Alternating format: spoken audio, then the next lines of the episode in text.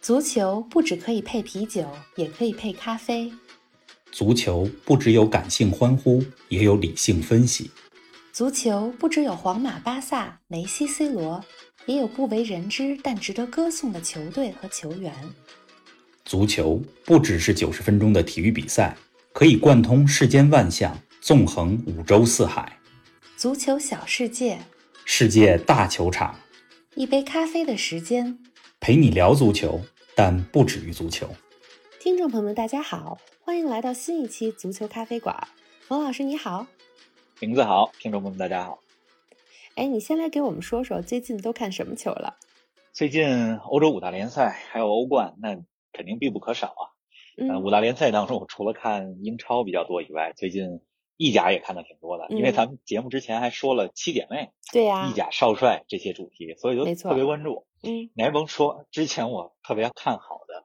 呃，未来几个赛季有可能复兴的 AC 米兰，是啊，目前人家还是第一，还哎排真榜是首，不错。嗯呃，另外呢，之前也跟大家说了，建议大家关注萨索洛这支嗯球队。咱嗯们说这期节目的时候，AC 米兰是排在榜首，萨索洛这也是排在前六。看啊看到了赛季末，我这预测准不准啊？看看准不准？对，另外，我也在看亚冠，因为咱们中超的几个球队，呃，最近都到了卡塔尔打亚冠嗯，啊、呃我还是挺期待有中国球队能在那肯定。今年年，末的时候，给咱们中国足球提提气，看看亚冠能不能走得远一点儿，进入嗯到半决赛甚至决赛。是呃咱啊，看看。还有别的吗？另外哈，嗯，前几周我不是跟你提过一次，欧洲五大联赛有一个休赛期嘛，休了两周的时间。那在这嗯期间呢，是国际比赛日的时间，就国家队之间打比赛。啊， 呃，这这期间也发生了一些大新闻，比如嗯呃德国队零比六输给了西班 牙，这是一大新闻。对啊，不过咱今天不说德国，改天再说。呃嗯，我还看了一场苏格兰和塞尔维亚这俩国家之间啊、的一场比赛，嗯他们进行的这比赛这呢是什么欧洲赛杯预选赛的附加嗯赛。结果呢？结果苏格兰点球大战赢了塞尔维亚，成为了最后一支进军到2021年欧洲杯决赛圈的球队。啊，这本来是一个挺普通的比赛，嗯但是因为苏格兰已经22年没有进过欧洲杯、世界杯这样的世界大赛了，所以一下子就特别值得关注，啊，那真是太不容易了。所以就有了咱们今天这期节目。嗯，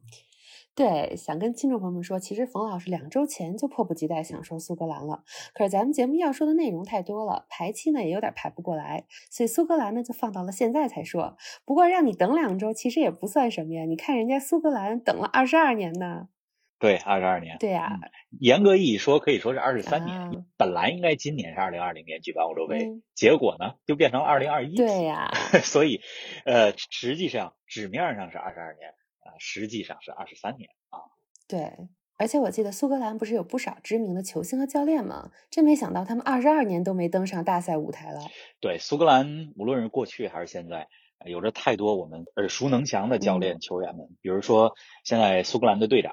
啊、就是利物浦的左后卫罗伯逊。这几年经常看英超的球迷也非常熟嗯悉。是的，呃，苏格兰上一次出现在世界大赛当中，那还是一九九八年世界杯的揭幕战，上个世纪的事儿。太久了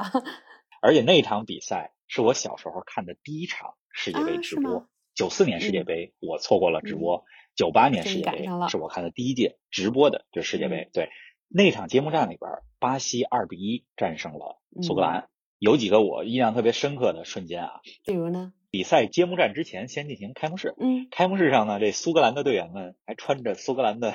格子短裙，啊，对对对，是的，民族服装嘛。嗯，嗯然后在开幕式完了以后，换上运动服参加比赛。嗯呃，另外，当时苏格兰队里边有一个金发的后卫叫亨德利，嗯呃，他的造型也非常有特点。那那场比赛，嗯巴西队打进首个进球的，呃，不是当红球星罗纳尔多，而是一嗯个叫做桑帕约的中场球员。哦，哎呀，反正没想到，一九九八年世界杯之后，苏格兰一下阔别世界大赛二十二年。嗯你说像苏格兰这样，就是这么热爱足球，但是这么长期远离世界大赛的民族，确实是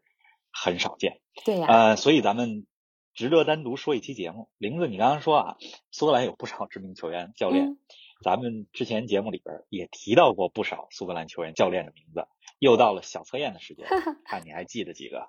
我想想啊，咱们说曼联九二班那期说到了曼联主教练弗格森爵士，他嗯就是苏格兰人。最有名的。还有说利物浦，你永远不会独行那期，你给我们讲到了利物浦历史上有很多知名的苏格兰的球员啊和教练，嗯比如我想想啊，达格利什。这个名字有点绕口，达格利还什有对，还有我记得安菲尔德一面看台就是以他命名的，对，肯尼达格里什看台，再有就是安菲德球场外面有两扇门，嗯有一位就是以苏格兰功勋教练命名的，嗯但这名字我有点忘了，叫什么来着？比尔香克利，啊，那个嗯门叫比尔香克利大门。哎呀，我觉得你能说出这几个相当不错啊，因为咱们录利物浦永你永远不会独行那一期，我记得还是 夏天，还没到秋天的时候。，对，都过了呃，快半年相当了不，错。嗯，对，不过苏格兰有名的球员和教练可远不止你刚刚说的这几几嗯，个。这球员方面呢，咱先说现在大家看球比较熟悉的当红球星，刚才说了利物浦左边后卫罗伯逊，啊，曼联的中场那麦克托米奈，啊，阿森纳的这个左边后卫或者叫左边翼卫蒂尔尼，就这几个都是苏格兰国家队的主力。嗯你再往前说，呃，曼联的中场达伦，呃，弗莱彻啊，在利物浦的中场麦卡利斯特，埃弗顿的前锋邓肯·福格森等等等等，这些都是苏格兰人。啊那，教练方面呢，除了呃你刚才说到的福格森、达格利什、香克利以外，嗯啊，还有咱们前几期啊说利物浦和门兴相互之间友谊的时候，提到了一个嗯英国的啊，另外一个呃知名爵的士，教练嗯，马特·巴斯比爵士，是的，他呢也是苏格兰人啊，还有曾经阿森纳主教练乔治·格拉汉姆。嗯还有带领凯尔特人啊获得英国球队第一个欧冠冠军的一个教练，就乔克斯坦，啊他也是福格森的师傅。嗯就这些刚才说的教练都是苏格兰人啊，所以一提到苏格兰，大家可能首先想到的是，哎，格子裙，呃 Whisky，威士忌，对吧对？Whisky、城堡、风笛，是的呃，其实足球长期以来也是苏格兰的名片之一。嗯，反正要说苏格兰足球，我觉得咱得确实得专门开几期啊，又可以说好几期了，这一期咱们关注的还是苏格兰二十二年重回世界大赛这个话题，也算给大家认识苏格兰足球开个头。对，回到他们近期打进欧洲杯这事儿啊，我想很多球迷都是到了欧洲杯啊、世界杯决赛圈的时候，才真正开始关注这些世界大赛。其实没有太多关注预选赛。哎，你给我们还原一下今年他们是怎么打进欧洲杯的呗？刚听你说有点球大嗯啊战，还挺惊心动魄的。点球，对，这次进欧洲杯过程，苏格兰也挺惊险嗯的。嗯，你要知道，就从一九九八年他们参加完了法国世界杯以后，就这过去这二十二年里啊，举办了五届世界杯、五嗯届欧洲杯，加起嗯来一共十届世界大赛，他们都 结没果进呢？决赛圈。啊，就连一六年欧洲杯从十六个球队扩到二十四个球队，这嗯扩到二十四个球队是什么概念？也不行这。欧洲一共的球队有五十出头，对这啊，晋级概率接近百分之五十了，苏格兰也没进来。嗯呃，所以就到了这次二零二零年欧洲杯的预选赛嗯，啊、预选赛的赛制呢是分成了好多组，嗯小组的前两名出现，是的。结果这苏格兰不是小组前两名，没有那直怎接么出办现，呢？嗯，但是呢，别着急，这一届欧洲杯还提供了一个落选赛，啊它就是另外一个进入决赛圈的途径，啊， 那就是在欧洲国家联赛当中排位较高，但是没有通过欧洲杯预选赛晋级到嗯欧洲杯的这些球队，可以参加附加赛。啊，那苏格 兰呢，就给符他们合准这 备的个附加赛、落选赛的资格，对，嗯但是他们需要两轮附加赛都取胜，嗯才能进到欧洲杯里。嗯第一轮附加赛，这是十月的时候国际比赛日打的，他们和以色列打成了平局。嗯呃，以色列也有一些球员在中超效力啊，比如说前几年一支广州富力的前锋扎哈维，这也是以色列的头号射手。就苏格兰和以色列打平以后，也打到点球大战了，啊苏格兰点球大战赢了，这是他们几十年来经历的第一次淘汰赛点球大战赢了，嗯之后就要对塞尔维亚了。嗯，呃，塞尔维亚这也是欧洲历来的强队啊。是啊，嗯，这场比赛是在塞尔维亚踢的，呃，谁赢谁进欧洲杯。嗯，苏格兰一直一比零领先，但是九十分钟都快吹哨、快结束的时候，怎么样了呢？呃，塞尔维亚的前锋约维奇，嗯这也是皇马的前锋， 嗯把比分给扳平了， 啊把苏格兰就给拖到了加时赛里。呃，加时赛双方都没进球，嗯，后来就要又踢点球，又是点球大战，踢点球这点球大战呢，嗯呃，前四轮儿啊，双方球都进了啊，第嗯五轮儿苏格兰先进了一个球，那就看嗯塞尔维亚这球，塞尔维亚这哦个最后一个点球被苏格兰门将扑了出去，所以就这样，苏格兰啊，这才让他们能进了。非常惊险的、惊心动魄的二十二年重回世界大赛。那场比赛我看了全场直播，苏格兰我觉得踢得非常好， 嗯这场上战术也也挺清晰的，反正给我留下了挺深的印象。因为嗯，当看到他们这九十分钟被扳平的时候，嗯我还挺担心的，因对为苏格兰这呀球队吧，就是以前总是关键时刻掉链子， 嗯你可以说他运气不太好，哎，结果这回真给赢了。嗯咱们来听一下点球大战打到最后一轮时候，苏格兰门将扑出塞尔维亚点球时候的一个实况解说，好让大家来啊，感受一下气氛。 Alexander Mitrovic has to score for Serbia. And Marshall has saved! Yes! One big yes! It's a happy ending for Scotland for a change! The time has come! The time really has come! A night for the players!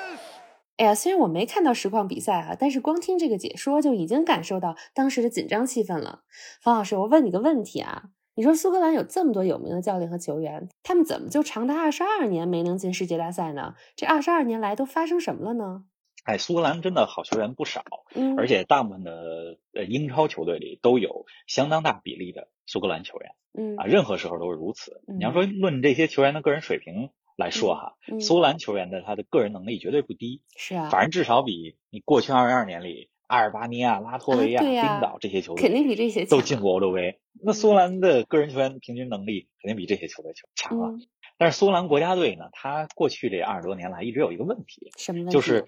呃，他比较缺乏一个统一的、清晰明确的定位，就是嗯我究竟这支苏格兰队，我怎么自我认知，我在场上应该是什么样的技战术？嗯，就这个认同感，对一个呃所有的球员来讲，就是他从技术层面还有心理层面，这是相当重要的。是的，其实苏格兰足球啊、呃从一八几几年、一八八几年的时候就开始有很鲜明的特点了。我之嗯前跟大家说过，呃，我看过一个英剧，今年看的，叫做《英国足球》，是的，这英文名字呢叫呃《The English Game》。嗯剧里边呢就讲到一八八零年代左右，那时候英格兰足球刚刚在西北部的工人阶级当中兴起，嗯呃，当时有两个俱乐部，一个叫达温队，还有一个叫布莱克文。嗯正是因为引进了苏格兰的球员，嗯，所以才提升了英格兰球队的整体实力。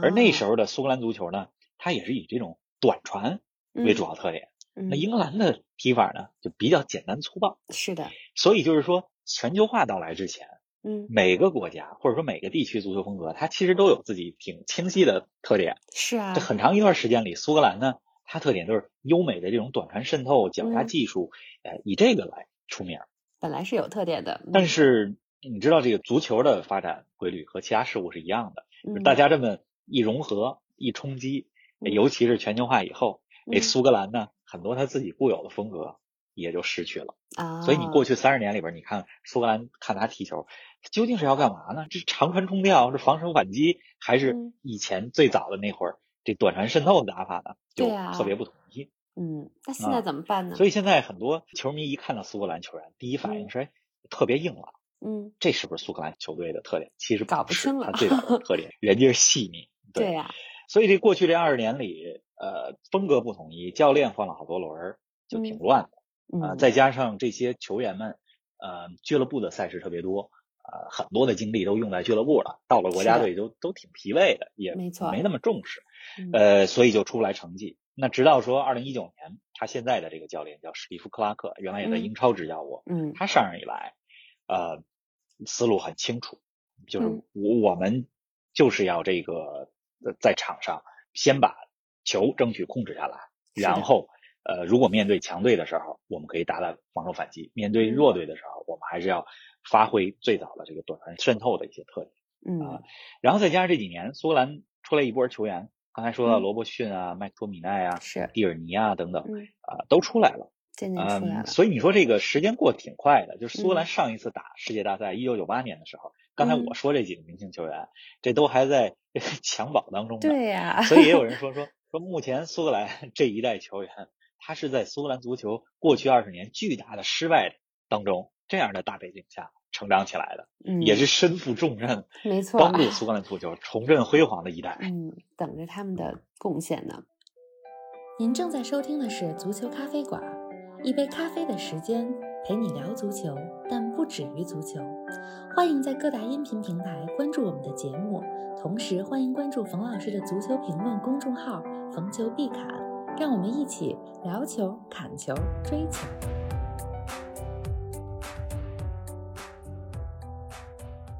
哎，苏格兰足球真的很有历史啊！刚刚你说到的英剧的《English 嗯 Game》，其实冯老师已经推荐大家很多次了。据说这部剧的编剧呢，也是《唐顿庄园》的总编剧，嗯而且也是被称为足球版的《唐顿庄园》。没错，所以感兴趣的听众朋友们，真的可以抽空看一看。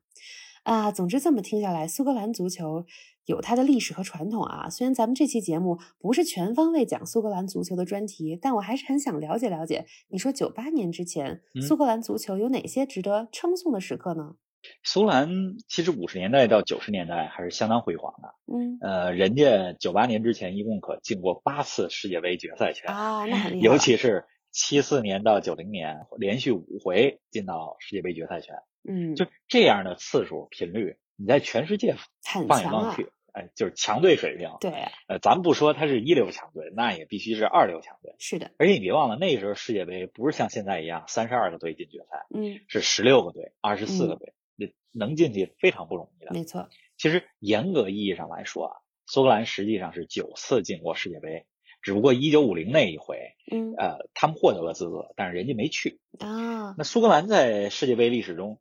比较值得记住的时刻啊，我建议嗯大家如果有哪些时间的呢话，可以看看一九七八年世界杯苏格啊兰和荷兰队那场比赛的一嗯个精彩片段。嗯呃，因为咱们前几期一直在说荷兰一直足球说荷嘛，兰荷兰还对没说完。嗯七十年代是全攻全守的顶峰时期，那是七的八年世界杯呢，啊、荷兰也进到了决赛，当然最嗯后是输给了阿根廷队。但是在荷兰进决赛之前，他只输给了一支球队，这支球队就是苏格格兰队。兰啊，啊，苏格兰在小组赛里边三比二赢了荷兰。我要是想让大家看的是苏格兰赢荷兰那场球，嗯苏格兰队的有一个球员叫格米尔，嗯他打进了一个特别精彩的进球，他是在右边路突破啊，过了荷兰队的三个后卫，然后嗯面对守门员推射远角破门，那个啊球也被称为世界杯历史上最精彩的进球之一，五个之一吧。然后那球呢，啊还有一个呃中国中国的球迷们还给他起了一名字叫“什么千名里儿走单骑啊，”，所以你搜“千里走单骑”，一九七到八时候世界去杯看就看这出来的场就是这苏格兰球员哎嗯，，那场比赛当中，荷兰队呃，虽然克鲁伊夫没有去一九七八年的世界杯，但是荷兰队中全攻全守的那波人，伦森、布林克、内斯肯斯、雷普这些人都在。哎呀，冯老师说起荷兰队还是如数家珍啊，哈哈哈呃对我这迫不及待，将来这个过一两周咱就得说荷兰第三期 了。啊嗯这个苏格兰它也是一个经常被命运捉弄的球队，嗯，他怎么们说？八回进到了世界杯决赛圈儿，嗯但是呢，这八回到了世界杯以后，小组都没能出现。啊，而且其中三回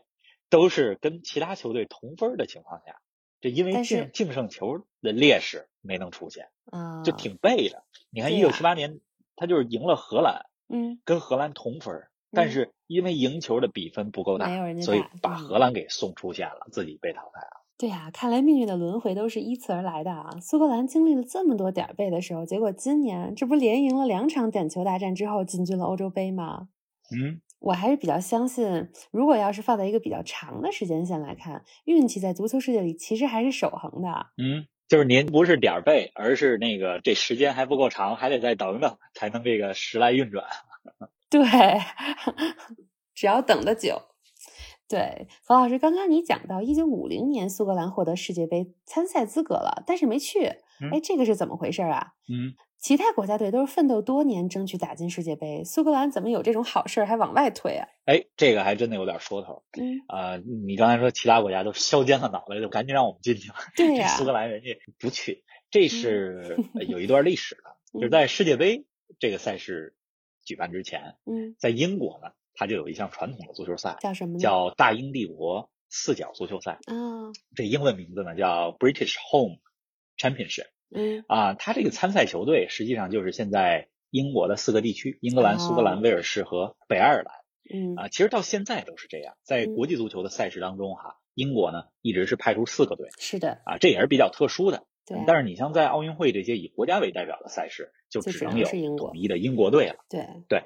呃，咱们话题回到一九五零年啊，因为嗯在很长一段时间里，英国的足球水平在全世界都是领先的，嗯所以国际足联呢，它在制定谁能进到世界杯的这个参赛规则的时候，就嗯规定了，说只要在大英帝国四角锦标赛，就这四支队里，你获得了冠亚军，啊，直接就可可以进进吗？军世界杯。啊，就这四个队里边有俩能嗯进世界杯，嗯毕竟英国足球水平在全世界都比较强嘛。对啊，但是苏格兰足协说哈，说嗯你们这个晋级的规则太宽松了，嗯我们呢，就是我们只有在获得这个大英四角赛冠军的情况下，我们才踢世界给杯，自己加了一道，那才是真正的荣誉。嗯结果这一九五零年的四角锦标赛，这四角锦标嗯赛刚才咱说了，比世界杯历史还长，在对啊嗯一八八几年的时候就开始踢，一九五零年的这个赛事，英格兰获得了冠军，苏格兰获啊得了亚军。对那啊，国际足联呢，也给了苏格兰世界杯的参赛资格，嗯，因为这符合我们这世界杯的规则。符合规则嗯但是，人家苏格兰有自己的规定，就放弃了世界杯的参赛资嗯格，也是比较倔强啊，啊，但是呃比较倔。但是后来嗯到了一九五四年，嗯还是同样的规则，嗯苏格兰还是获得了大英四角赛的亚军，结嗯果这次就服软了。啊去了，哎，反正就也比较现实了，就去了世界杯。对呀，五四嗯年也是苏格兰第一次参加世界杯。不过你嗯从这个事儿你可以看出来，就是苏格兰对于在英伦三岛当老大还是嗯特别看重的。 是啊，也就是说，我就是要战胜英 格兰。对，如果赢了英格兰，我们赢了这四国赛冠军，这个荣誉更重要，啊我是大英帝国的冠军，我嗯带着这荣誉去参加世界杯，那才有劲。对啊，嗯、反正说到这苏格兰和英格兰，他们俩队之间的啊、呃历史恩怨，这都跨越了三个世纪了。呃，苏格兰和英格兰啊也是死敌，四敌踢的嗯第一场比赛，一八七二年的一场比赛嗯，这是世界历史上第一个国际赛事，就是国家队啊之间的比赛。嗯你想，从一八几几年到现在二零几几年，英格兰、苏格兰的死敌恩怨持续了三个世纪。是啊，呃，而且特别有意思的是什么？二嗯零二一年，就明年举办的这欧洲杯上，两个球队还分到了同一个小组。啊，哎，这个很期待啊，到时候也要看一下。嗯，苏格兰真是非常有个性的一个民族啊！哎，冯老师，我再问你个问题啊。哎，你看英格兰球迷在全世界都出了名了，优秀的方面呢确实很多。你是要问足球流氓是 ？吧你说 对了一听你这架势，对，但是不好的嗯方面呢，比如说足球流氓也确实是有点臭名昭著。那苏格兰的球迷怎么样呢？哎，人苏格兰球迷比英格兰球迷要文明不少。口碑比较好、呃是吗？这个苏格兰对足球的热爱嗯和英格兰一样，宗教般的热爱啊、啊，但是极端的行为要比英格兰的球迷少挺多。咱之前还是比较理智讲到了欧洲俱乐部的赛事，这嗯个英格兰球迷在客场闹事儿，然后球队对被呀罚空场比赛不能主场比赛，这事儿多了。嗯那苏格兰的球迷呢，嗯，比较友好，口碑也比较好。呃，苏格兰球迷他的助威团体，嗯呃，每个球队都有一个就是支持者的助威团体，比如说对荷兰对吧，成衣军团，对对吧对那苏格兰叫什么军团呢？人叫塔坦军团，对，它是从英文来的，就是 Tartan 嗯 Army。这个 Tartan 指的就是有格子图案的苏格兰短裙，啊，所以以你从这名字里来看，就非常有民族特色。是的，是的， Tartan Army，这就是苏格兰球。嗯嗯，哎，我也特特别希望那个二零二一年明年夏天欧洲杯举嗯办的时候，嗯嗯，全球疫情能结束，球迷们可以回到球场来嗯看球。而且二对零啊二一年的欧洲杯，它是一个在全欧洲十二个不一样的城市举办的一届大欧洲、跨欧洲的欧洲杯赛，嗯而且苏格兰的格拉斯哥也是其中的一个举办城市，所以特别期待看台上能看到，哪怕是电视画面上能看到苏格兰的球迷们在看台上，以及隔着屏幕能听到他们的歌声。当然了，嗯那个时候如果能去欧洲看欧洲杯，那就对太啊美妙了。不过还是咱先呃期待这疫情先结束吧。对呀、要是能去现场就太好了。哎呀，转眼咱们节目又到尾声了。以前我对苏格兰足球完全不了解，更是没怎么看过他们的比赛啊，只嗯是看过一些在英超踢球的苏格兰球员。嗯，看来二零二一年看欧洲杯的时候，可以重点关注一下这个有着悠久历史、时隔二十二年终于重回世界杯赛场的苏格兰队了。没错。哎，冯老师，关于苏格兰和欧洲杯，你还有什么想让大家特别关注的吗？苏格兰咱们就说这么多吧，将来嗯再详细讲讲。但是我在这儿呢，特别想提另外一个球队，嗯叫北马其顿。啊，他们和苏格兰一样，也是最后时刻 通过附加赛，就是落选啊也是一赛种方进式。到欧洲杯决赛圈的。对，嗯二零二一年欧洲杯是北马其顿这国家第一次参加世界大赛。嗯呃，他们是一个只有人口二百万出头的一个小国啊、啊在巴尔干地区，嗯，南欧，呃，而且之前一直叫马其顿，在二零一九年的时候，因为呃一些和希腊之间的这个政治原因，改到了、改成了北马北其马顿其，国名儿都改了。对呀，嗯，一个小国能进到欧洲杯非常不容易，而且在呃最后附加赛就落选赛当中，呃嗯打入制胜一球的是他们的当家球星潘德夫。潘德夫今啊年已经三十七岁了。经常看意甲的球迷应该对潘德夫比较熟悉，嗯呃，因为在意甲，潘德夫踢了十七个赛季，嗯嗯、他跟随国米获得过二零一零年的三冠王，嗯所以作为一个三十七岁的老将，能够在退役之前带领自己祖国，又是一个小国，第一次嗯登上世界大赛的舞台，嗯，我得觉得也算是呃功成圆满。对呀，咱也可以期待待一下北马其顿，看看这个最不被看好的球队在二零二一年的说不欧洲定杯是上个黑马能，否给大家带来奇迹。对，欧洲杯嗯从来是一个呃不缺少奇迹的地方，从丹麦到希腊，再到冰岛，呃，咱看看北马其顿吧。对我们说过很多。行啊，说到北马其顿和潘德夫，上周冯老师还专门写了一篇球评，叫做《潘德夫的十年之间：从国米三冠王到北马其顿国家英雄》。欢迎大家关注冯老师的微信公众号“冯球必侃”，也欢迎大家继续收听我们的节目。那咱们下一期节目不见不散啦！不见不散。